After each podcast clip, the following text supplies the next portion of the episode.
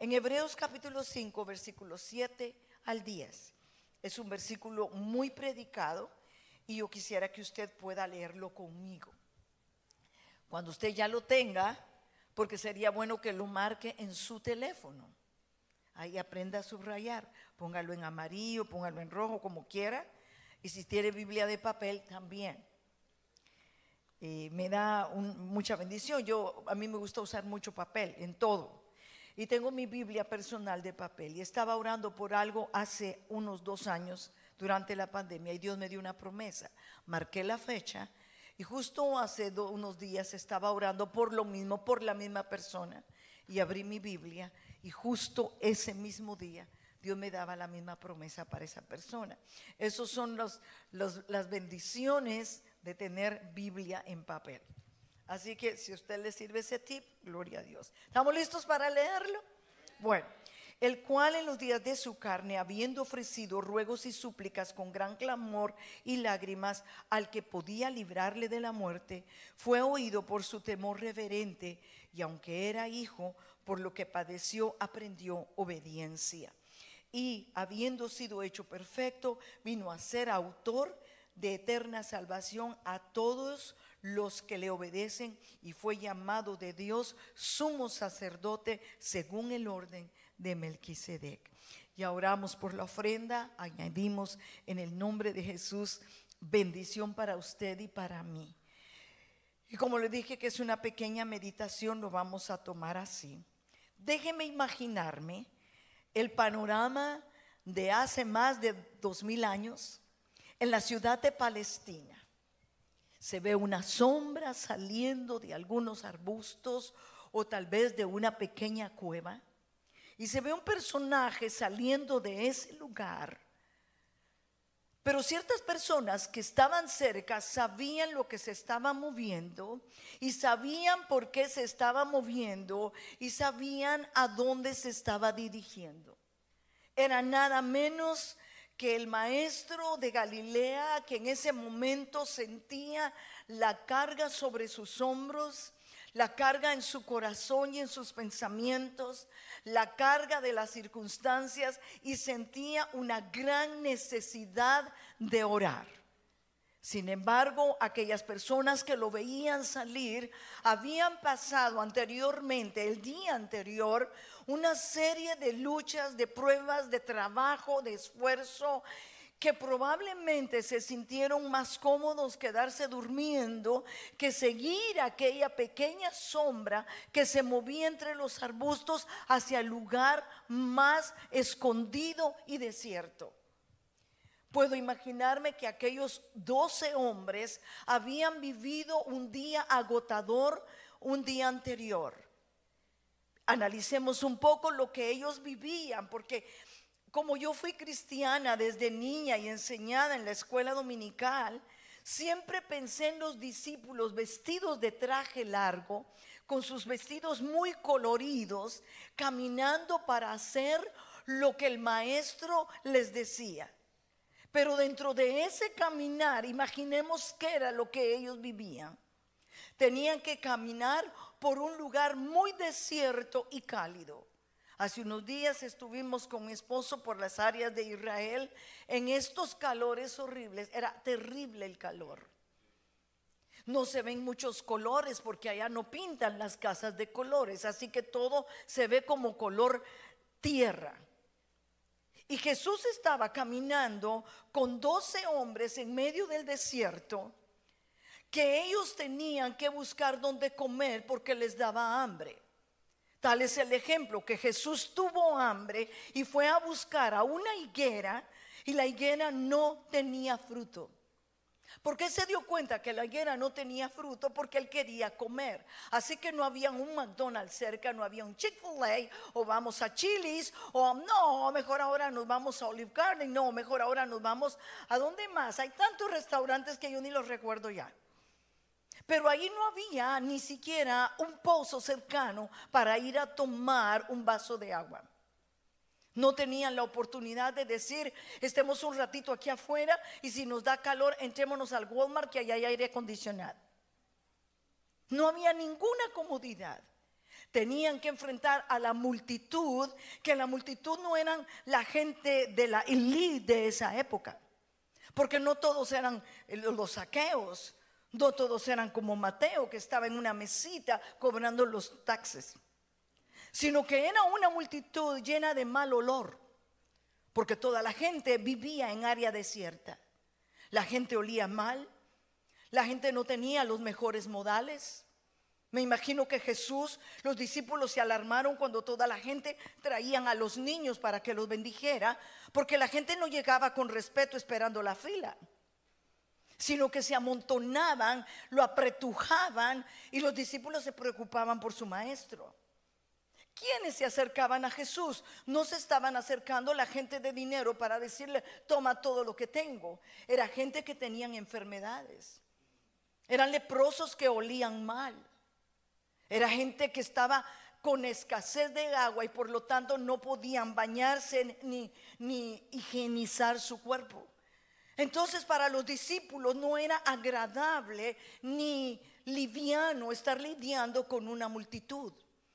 Para ellos era cansado, era agotador pensar que de un momento a otro brincaba un endemoniado y ellos no sabían qué hacer. ¿Alguna vez usted ha orado por un endemoniado? Levante la mano los que ya lo hicieron. Aleluya. Voy a orar por el resto porque tienen que pasar esa experiencia. ¿Sabe por qué yo me atreví a meterme más con Dios? Porque vi la batalla campal, espiritual, que se libra y físicamente cuando alguien está poseído, cuando alguien ha entregado su vida al diablo y quiere arrepentirse para orar a Jesús y el enemigo empieza a batallar sobre ellos. Y uno quiere ayudarles y la guerra se vuelve fuerte. Eso era lo que los discípulos tenían que enfrentar cada día que iban con Jesús. ¿Cuál va a brincar ahora? ¿Va a ser un hombre arrepentido o va a ser un gadareno que nos va a aparecer? ¿Y qué va a hacer el maestro? Y peor si nos va a decir la gente ahora en ustedes porque siguen a Jesús.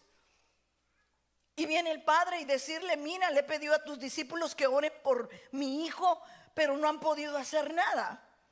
¿Por qué no pudieron hacer nada? Porque Jesús les había enseñado el principio de la victoria, el principio de una vida espiritual que empieza en un tiempo de oración. Pero los discípulos pocas veces se les ve clamando y gimiendo delante del Señor. Y por eso cuando venían los endemoniados, cuando había una tormenta, cuando había una batalla, los discípulos corrían a preguntarle a Jesús.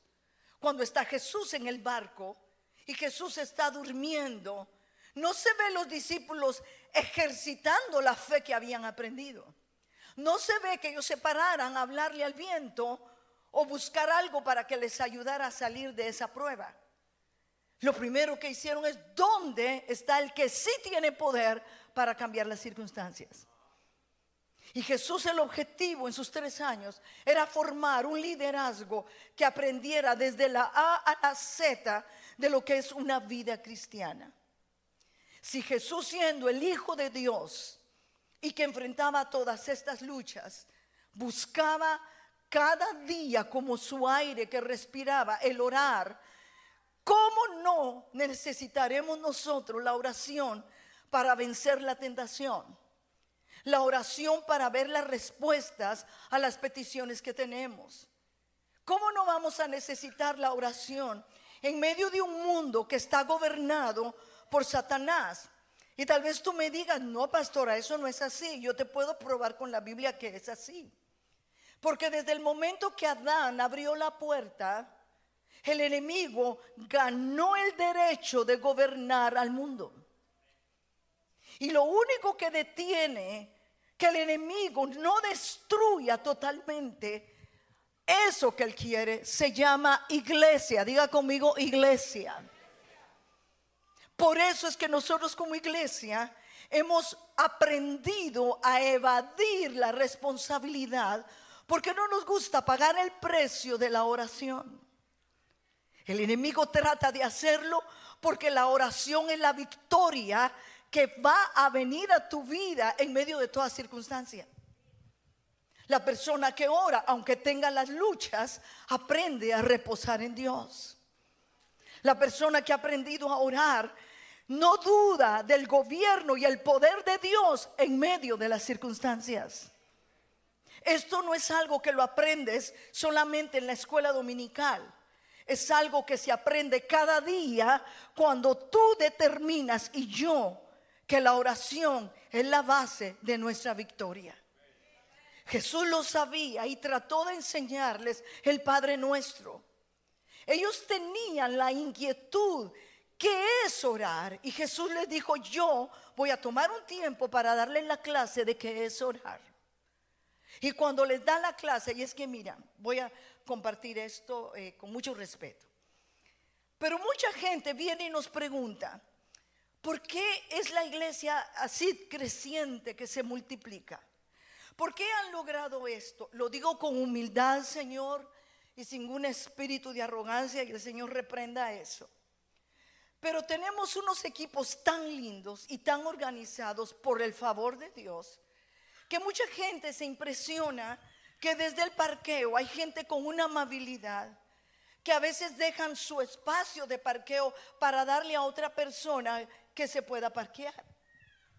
En una ocasión vinieron a decirnos que, ¿saben por qué enfrente no nos dejaban parquear?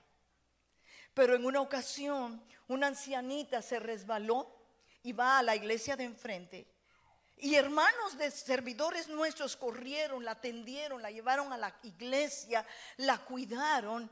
Y desde ese día vinieron a decirnos, esta señora fue a decir que la atendieron también, que les ayudemos en lo que se pueda si necesitan el parqueo. Y por gente tan linda que Dios nos ha dado, se nos abrió la oportunidad de poder parquear ahí enfrente. Y nos preguntan qué hemos logrado. Y cuando les decimos, Dicen, yo quiero lo mismo. Pero ¿saben qué es querer lo mismo? Es tener que orar, es tener que ayunar, es tener que organizar, es tener que supervisar, es tener que buscar gente, es tener que buscar al, al, que no conoce al Señor. Y cuando empezamos a hablar de todo lo que nos toca trabajar, empiezo a ver cómo se desaniman y dicen, no, yo tampoco quiero eso. Quiero el crecimiento, pero no quiero ese precio. Y si tú quieres verdaderamente ver cambios en tu vida para empezar y en mi vida, sin importar la edad que tengas, si quieres ver cambios en tu familia, si quieres ver un crecimiento dentro de tu célula, si quieres que tu empresa tenga la transformación de las promesas de Dios, si quieres que te llegue el personal adecuado y la gente que cuando toque los papeles de tu oficina o de lo que tengas, empiece a prosperar, tienes que volverte un hombre y una mujer de oración. Tal vez tus hijos en este momento ni entiendan y dirán, ay, mi mamá, mi papá ora y todo, y ni pasa nada. Espérate, porque cuando ellos sean grandes, se acordarán que te vieron de rodillas en medio de la lucha, que no saliste corriendo, que no saliste avergonzado, sino allá, oh, mi mamá oraba cuando había necesidad. Me recuerdo que no teníamos para comer un día. Había, pero mi papá nos castigó. ¿Sabes por qué nos castigó? Porque dijo ustedes, todo es iglesia. Yo ya no quiero que estén en la iglesia. Y como se puso un poquito feo el asunto, dijo, mañana no les dejo el gasto de la comida. Yo creo que una mujer hubiera dicho, pues yo miro aquí. No, mi mamá dijo, está bien, no nos dejes. Nos llamó. Mis hijas, mañana todos en ayuno y oración. Dele un aplauso al Señor. Gracias por lo que aplaudió. Porque las victorias no se ganan en pleito, se ganan de rodillas. Y ese día de ayuno, orando, desde el grande hasta el más chiquito, en oración. Ya como a las 5 de la tarde, llega la vecina la vecina había que rogarla para que pagara lo que debía. Ah, no, pero cuando hay ayuno, cuando hay oración, mueve cuervos el Señor. Y toca al hijito de la vecina. Dice mi mamá que aquí le manda a pagar lo que le debe. Dice mi mamá, mis hijos, ya vino la comida a la casa. Aleluya, hay que cerrar el ayuno. Qué rico cuando se cierra un ayuno. Amén. Y cuando llega mi papá, seguro que la, ay, se ha de haber sentido culpable. Con todo respeto a mi papito, allá donde está con el Señor, se ha de haber sentido cucaracha. Entonces llegó todo arrepentido. Este, ¿qué hicieron para comer? Y dice mi mamá, ni te preocupes. A tal hora vino el hijo de Doña Lota a pagarnos la, el qué. Sí, la señora vino a pagar el dinero y con eso comió tu familia. Mi papá, mi papá veía milagros de esa forma. Mi mamá no crea que todo lo resolvía, que le voy a, gritar, que le voy a decir. Yo, en mi edad de rebelde, le decía, mamá, contéstele feo, usted también. Decía, no, mija, porque dos trabajos me van a tocar quitarme el enojo y perdonarlo. Déjelo que hable. pero aprendí, por eso te digo. Tal vez tus hijos ahorita digan, ay, mi mamá como ora, mi mamá todo desayuno, mi mamá, déjalos. Que cuando sean grandes van a decir, ¿qué hacía mi mamá? O oh, mi mamá oraba. ¿Qué hacía mi papá? Cerraba la puerta del cuarto y oraba en el secreto. Es que hermano, si Jesús nos enseñó esos principios, nosotros estamos urgidos de tener esa unción de oración. Cuando Jesús veía los problemas, Él se refugiaba en la oración. Cuando Él tenía tormento, porque es que hermano, vemos a Jesús como Jesús no necesitaba porque era el Hijo de Dios, no, es que Él estaba en naturaleza humana. Él sintió temor sintió agonía, sintió la persecución, sintió cuando una multitud se acercaba y lo querían empujar para que se fuera en, un precipicio. Enfrentó la traición, que eso lo conocemos cada día que oímos algo de la cruz. Jesús enfrentó hambre, enfrentó la crítica, la burla, la acechanza, la escasez. Enfrentó el desamparo de su padre, el desamparo de sus hijos. Porque él pudo sostenerse siendo humano, porque conocía el valor de venir en el secreto con Dios. Iglesia, lo único que nos va a hacer diferentes, lo único que va a hacer que nuestra iglesia y la iglesia de Cristo alrededor del mundo logremos conquistar es la oración. Y cuando yo decía, el enemigo tiene gobierno sobre este mundo, así es. Porque cuando Adán se dio su corona, su poder, por ser el, ejemplo de la creación, le entregó al enemigo el derecho de gobernar esta nación, este mundo, tu nación.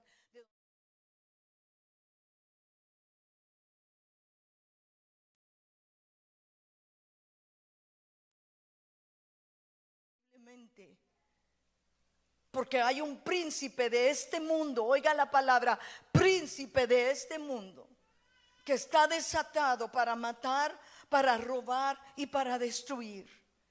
Y lo único que va a detener mientras Cristo viene, que va a detener y suspender y congelar todas las intenciones del enemigo, se llama la iglesia de Cristo.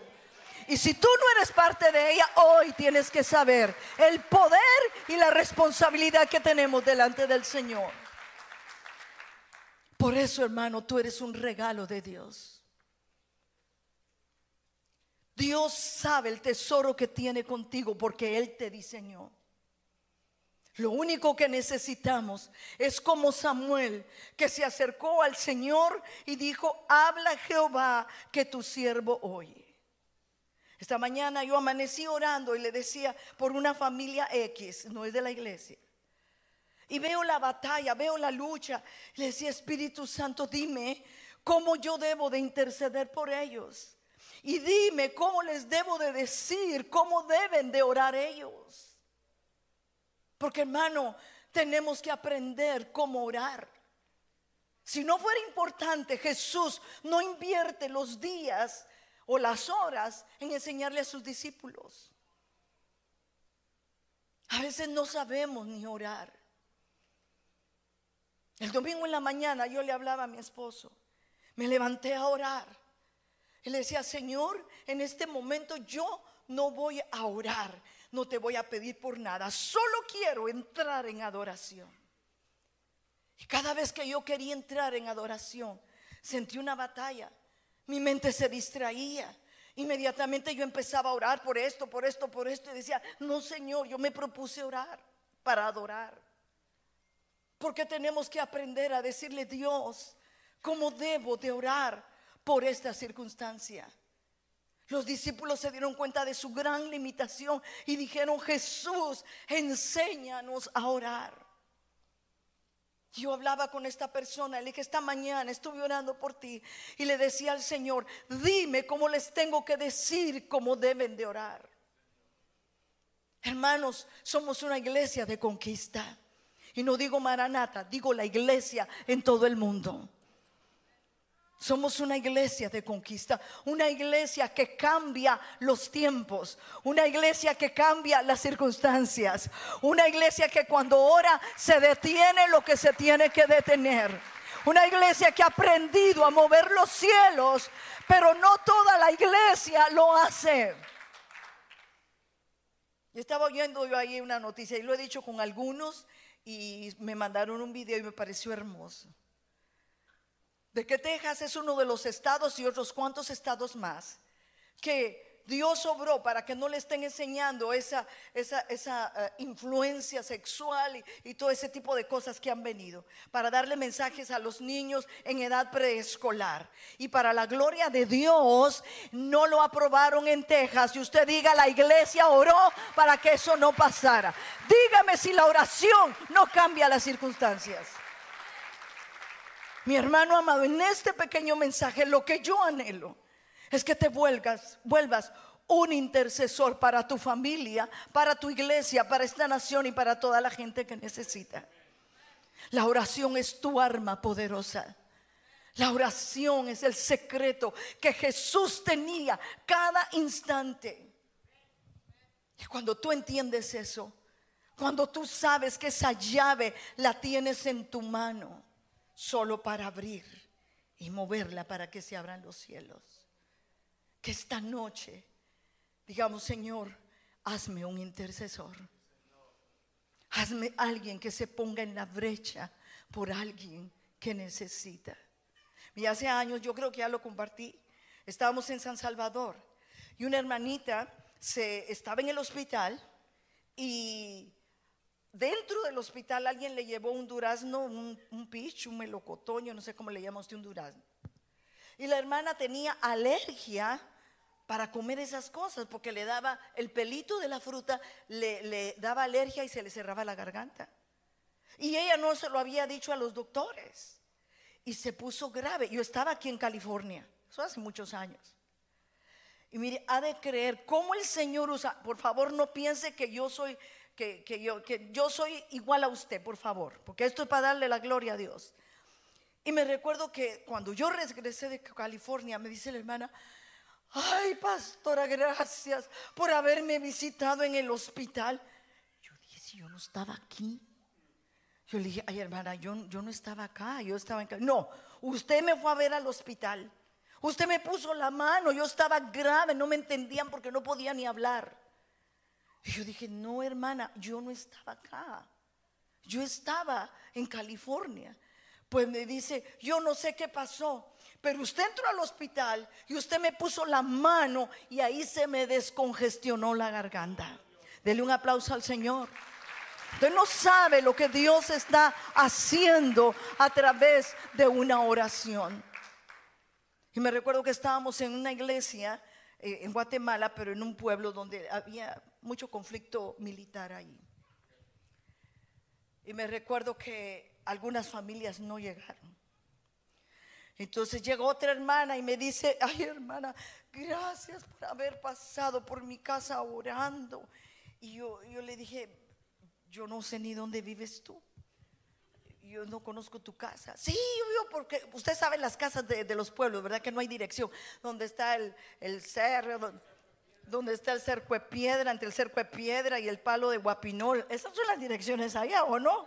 Al terminar el río, tres pasos para allá, en la casa de Doña Chona, le da vuelta para allá y, tú estás en el mapa para donde tú GPS dice, what, what, ¿no entiendes?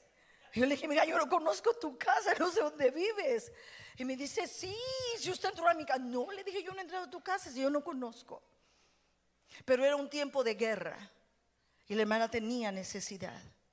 Yo digo, déjeme hablarlo así, porque todos tenemos un ángel, ¿verdad que tenemos un ángel? Y yo creo que se parece a nosotros. Déjeme pensarlo. Si alguien allá dice a esa pastora saber qué predica, téngame misericordia. Pero, ¿por qué dijo Rode cuando llegó, cuando llegó Pedro? Es su ángel porque se parece a él. Y me dice la hermana, ¿usted llegó? Le dije, no. Entonces yo, yo así bien espiritual le dije, yo digo que haber sido mi ángel porque yo no llegué a ninguna casa ayer. Fue Ángel Aviator, no, fue, fue mi ángel. La oración cambia las circunstancias. La oración te hace diferente. Cuando tú oras, tu vida es diferente. Cuando tú hablas hay sabiduría. Cuando tú hablas hay fe. Cuando tú hablas hay autoridad. Tú no necesitas decir, ay, pasé hasta las 4 de la mañana orando. No, tú no necesitas. Con solo que hables, la gente sabe que eres un hombre y una mujer de oración. Eso es lo que la iglesia de hoy necesita. Amén. Hay un hermano en Ok, hay, una iglesia en Atitlán. ¿Cuántos de Guatemala hay acá? Amén, amén. De Atitlán, de Occidente. ¿Y qué hace? Este hermano lo conocimos nosotros, hermanos preciosos. Empezó a crecer su iglesia sobrenaturalmente. Pero usted sabe, toda la iglesia, diga conmigo, toda la iglesia. A las 5 de la mañana están orando, toda la iglesia. Nada que hay el territorio 3, llegaron 5, en, el, territorio 24 ni el líder llegó. Ni la pantalla pone aleluya, gloria a Dios en el Zoom. Usted así me está apedreando. Sí, lo estoy apedreando a usted que no conecta su cámara. Yo no sé si se está durmiendo usted ahí. Nosotros orando, orando. Hasta me salpica así la, la cámara, me sale, me sale el agua. A las 5 de la mañana están orando. Después de que terminan de orar, todo el mundo va con sus canastos, su verdura al mercado a trabajar. Venden y a las 10 de la mañana ya están en la iglesia para el servicio. Ya vendieron toda su verdura, todo lo que tienen que hacer y empiezan a alabar a Dios. Dos horas de alabanza y aquí ni media hora. Y, ay, el hermano Iván ya se tardó tanto. O así. O mejor me pongo a ver el, teléfono. ¿Usted cree que yo no me doy cuenta cuando paso por aquí? Yo miro que, está bien, tienen, ay, yo digo aleluya, estos hermanos, qué lindos, leyendo la palabra, no, viendo fotos, texteando y, y borrando. Ay, hermano, es que yo tengo ojos de águila. El águila se sube. No. Tampoco quiero que me tenga miedo. Ahí viene la pastora. A mí no me tenga miedo. Téngale temor al Señor y al diablo. Porque el diablo no juega. El diablo no juega, hermano. Gloria a Dios. Yo no sé cómo estamos con el tiempo. ¿Cuántos tienen seguir? Bueno, usted se comprometió. De aquí salimos a las 12 de la noche. Todos. Me cierran la puerta, no sale nadie. Aleluya. ¿Cuántas veces Dios ha necesitado una intercesión tuya por alguien? Por alguien que está, que no conoce a Jesús. Por alguien que está en una lucha y en una prueba. Y Dios empieza a mover el corazón, el hígado y todo lo que tenía Abraham por su sobrino Lot. Desde el momento en que Lot agarró por otro lado, ya Abraham sabía, Lot va para mal. Se está desviando. Hay personas que tú no necesitas eh, hablarle y saber. Tú solo los miras y tú ya dices, este ya va de caminito para allá. ya está decaído, ya no habla igual, ya no se acerca, ya no habla. Tú dices, aquí hay, eh, aquí hay señales de alerta. Aquí hay felino en cautiverio y galán, por no decir gato encerrado, para hacerlo más bonito.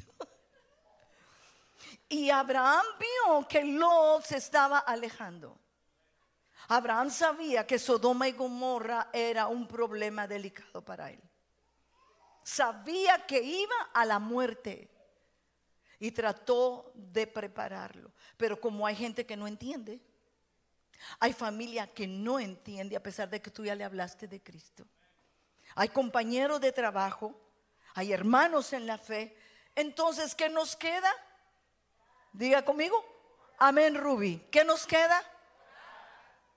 Entonces Abraham dijo, yo ya lo previne, ya el Señor le habló, él no entiende, vengo contigo, Señor. Ya viste a Lot, muy necesito, no quiere. Y empieza a interceder con el Señor. Si tan solo hubieran, no va a ser toda la historia porque me llevo otras dos horas, pero empieza el trato entre Dios y Abraham. Si tan solo, mire, Abraham no oraba ni solo por Lot, oraba por todo Sodoma y Gomorra, por las dos ciudades. ¿Qué tal si Dios te trajo a Austin para orar por Austin? Ya pasaste todos los restaurantes que hay en Austin, ya sabes hasta el menú, ya los probaste todo, pero no sabes cómo orar por Austin. Ya conoces todos los lugares bonitos que tiene Austin, hasta fuiste a ver los murciélagos pero no sabes las necesidades de esta ciudad.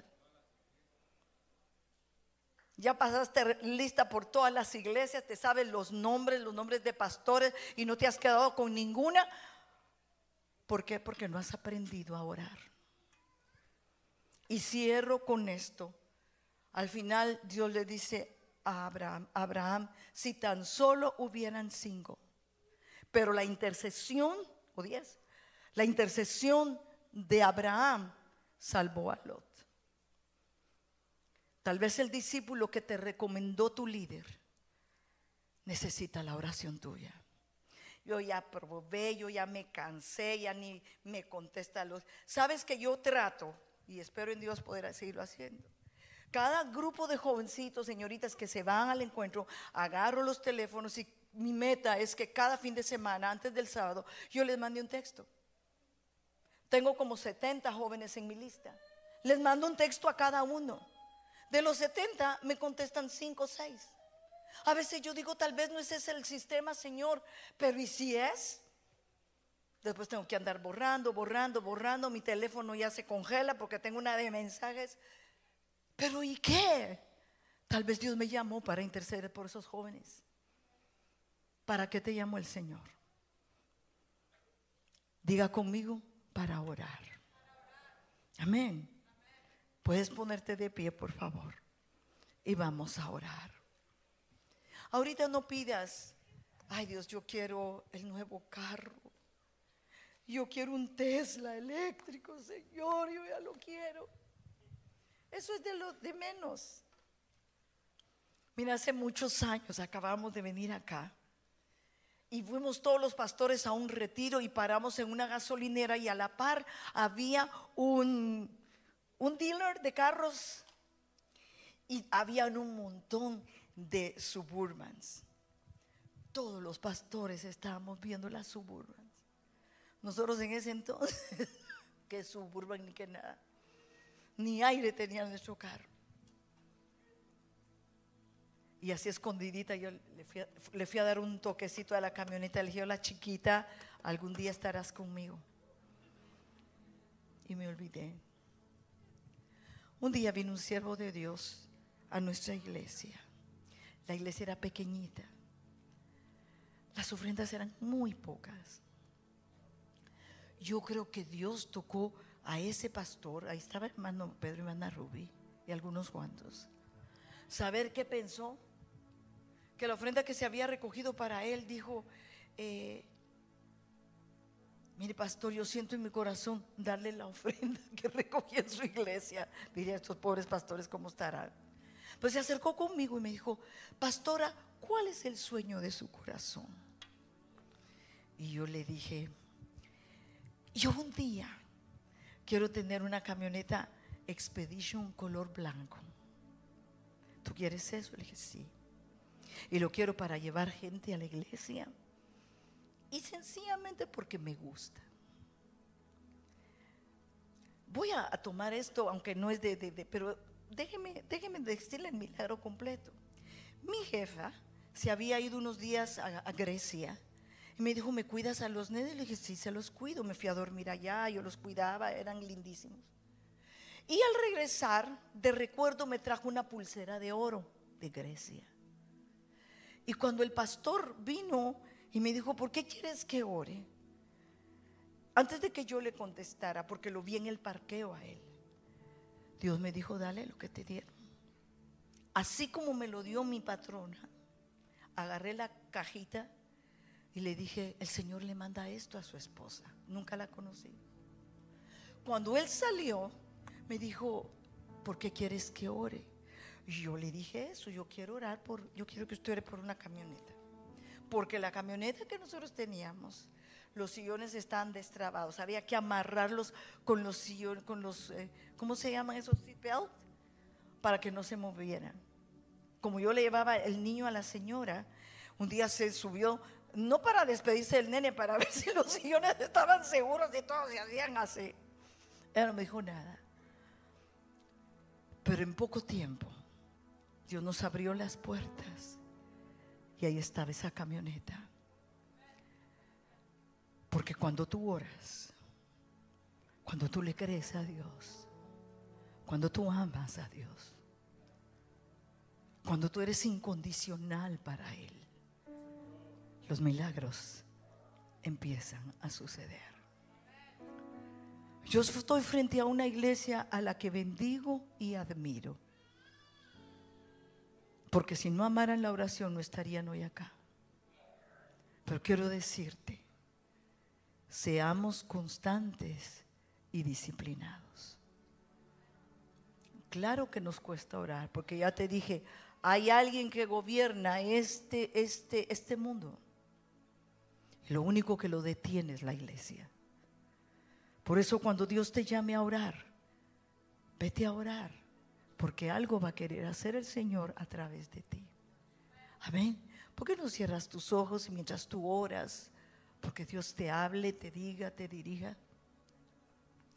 Si hay alguien esta noche que no conoce a Jesús o que quiere reconciliarse con el Señor, ahí donde está, levante su mano. Tal vez las circunstancias no han cambiado. ¿Por qué?